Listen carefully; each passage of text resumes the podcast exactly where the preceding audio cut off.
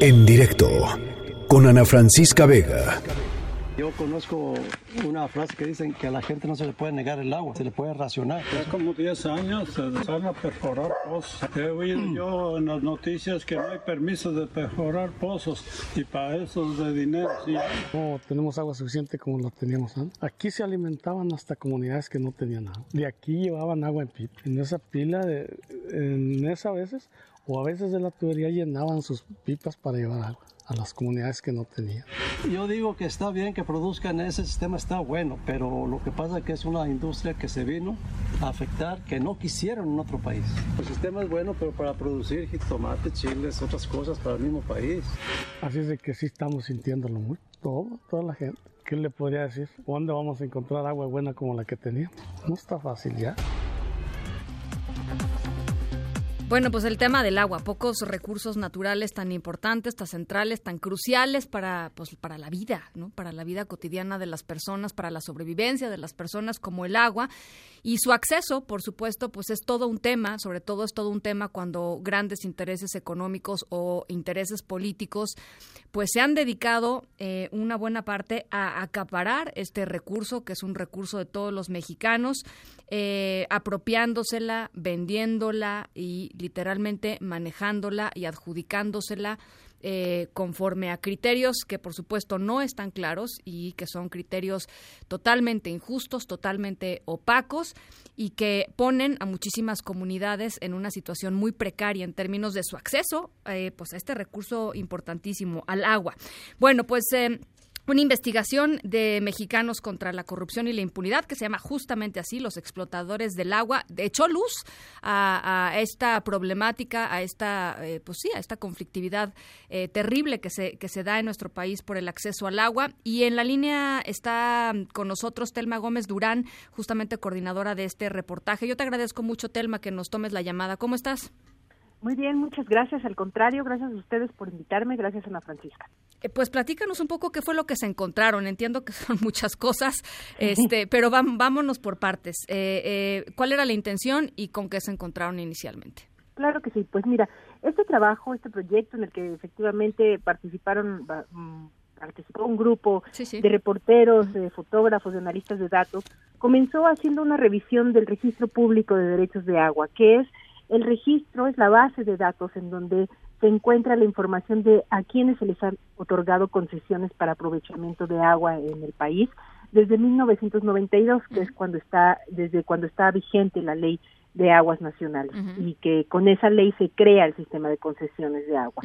Entonces, bueno, empezamos con eso, a revisar esa base de datos, a revisar a quienes se les había dado agua y a partir de ahí, pues empezamos a identificar que había en este país uh, quienes acaparaban grandes volúmenes de agua, también grandes números de varios números, decenas de números de títulos de concesiones, y pues empezamos a preguntarnos quiénes eran ellos y cuáles son las consecuencias que esto eh, eh, ha generado, las consecuencias sociales.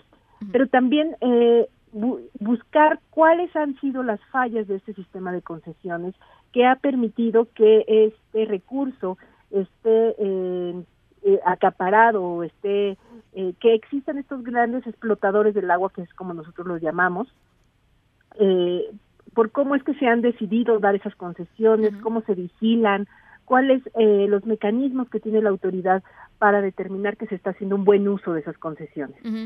Y eso fue, digamos, que el arranque, ¿no? Este eh, eh, se encontraron con que pues no se conocen bien a bien los criterios de, otorgamiento de estas concesiones y que además Luego se entregan concesiones, por ejemplo, para uso agrícola y ustedes descubrieron que la utilización de, de, esas concesiones y de esa agua pues era para fines completamente distintos, ¿no? Así es, bueno, entre las cosas, efectivamente, entre las cosas que nos encontramos es que existe una gran discrecionalidad en la manera en que se entregan estas concesiones. No queda claro. La ley de aguas señala una serie de requisitos y pasos que se deben de tener para que con agua, que es la dependencia que entrega estas concesiones, pues las, las, las otorgue.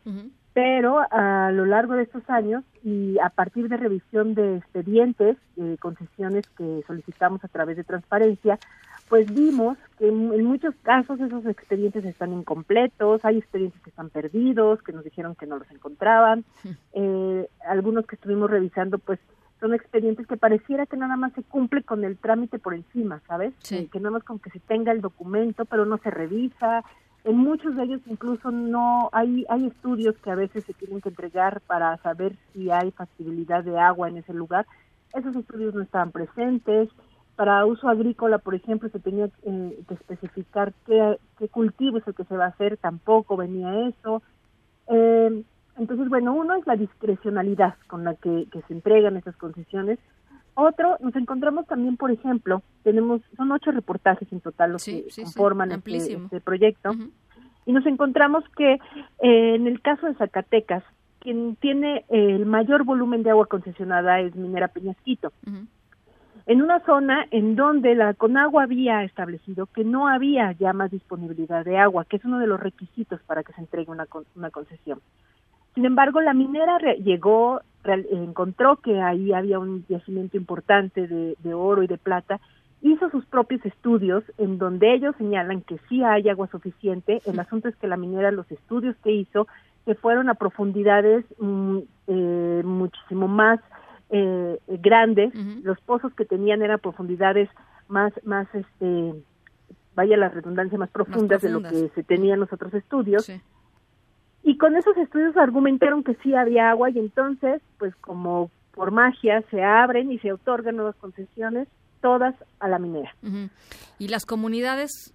¿Qué pasa con las comunidades? Se les secó su manantial, sus pozos se secaron y pues ahora, en este en esta historia que eh, la minera, pues lo que encontramos también es que ahora esas comunidades dependen del agua que la mina les entrega. Entonces, el día que la mina decida no entregar agua, pues estas comunidades van a quedar sin agua. ¿Y quién, y quién puso esas reglas? O sea, o no hay reglas y más bien la... así es.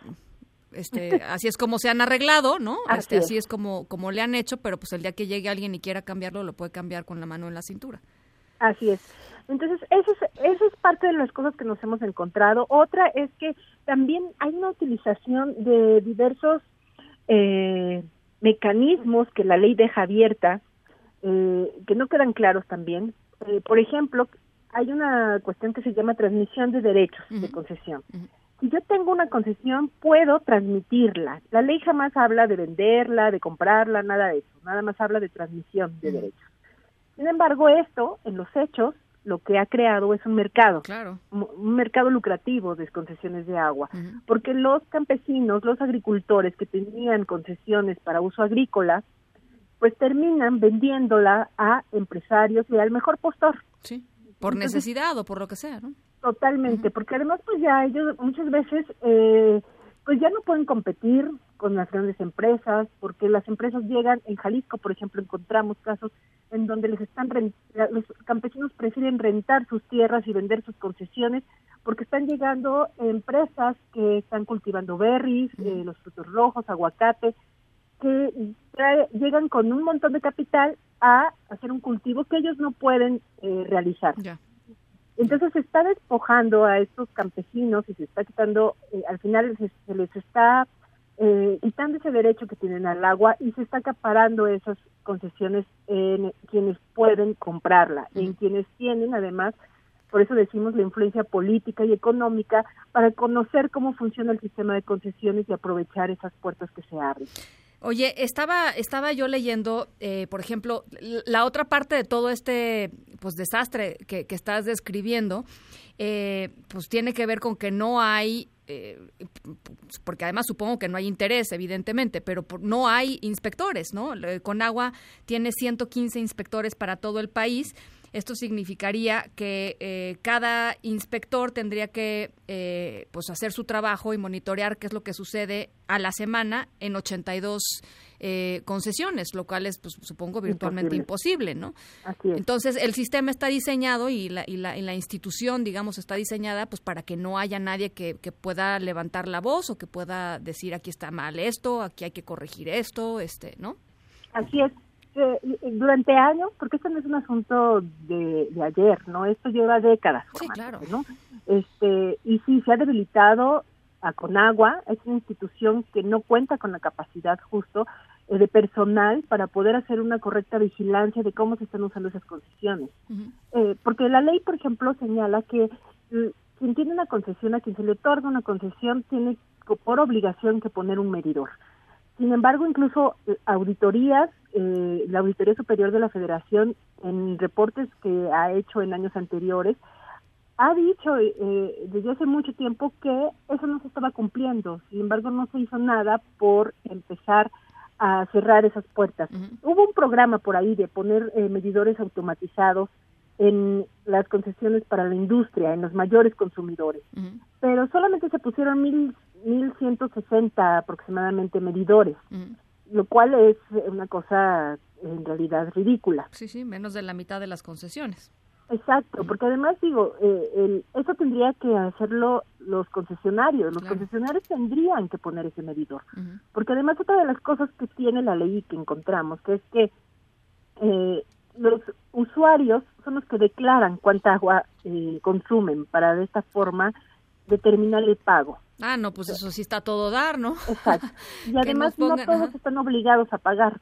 en, la mayoría hay de subsidios, ¿no? Hay un montón de subsidios. Exacto, pero además la mayoría de las concesiones pues son de uso agrícola y las de uso agrícola y pecuario no están obligados a pagar. Pues cuando tú empiezas a ver quiénes tienen esas concesiones son las inmobiliarias, como bien lo señalaste, que encontramos esos casos en, en todo el país. Nosotros tenemos historias de Aguascalientes y del Estado de México, eh, las inmobiliarias, eh, grandes empresas de alimentos eh, que después procesan esos, esos alimentos que están cosechando como la caña de azúcar que después se procesa en refrescos, este, que se utiliza para la industria de los refrescos, o embotelladoras, e incluso hay sectores como la minería que ha comprado también, ha, adquirido por transmisión de derechos esas concesiones que eran en un origen agrícola. y que la autoridad, que en este caso es Conagua, tendría que estar vigilando, que eh, autorizando esas transmisiones, pero nosotros en los expedientes que revisamos vimos que todas esas transmisiones pasan sin revisión.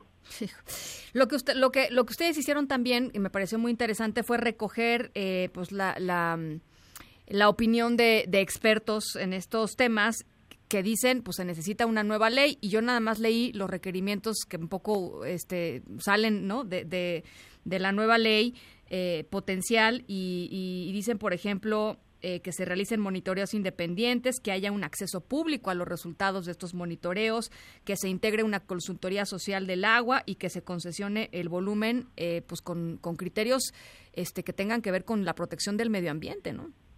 Así es, de hecho en México hay un proceso ya desde hace algunos años, un par de años por lo menos, en donde es necesario ya contar con una nueva ley. A lo mejor y recuerdas que hubo por ahí una propuesta que al final se desechó porque era una la ley Coster, el, apellido del antiguo eh, encargado de Conagua en los tiempos de mm, eh, Peña Nieto. De Peña Nieto sí.